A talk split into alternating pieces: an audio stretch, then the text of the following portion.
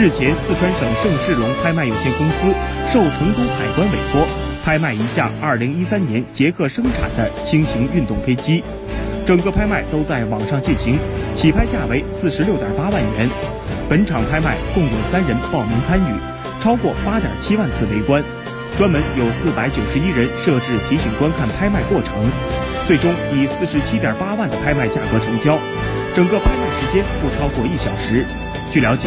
买家来自北京，飞机听说会留在四川作为教学使用，目前已经被买家自提提走。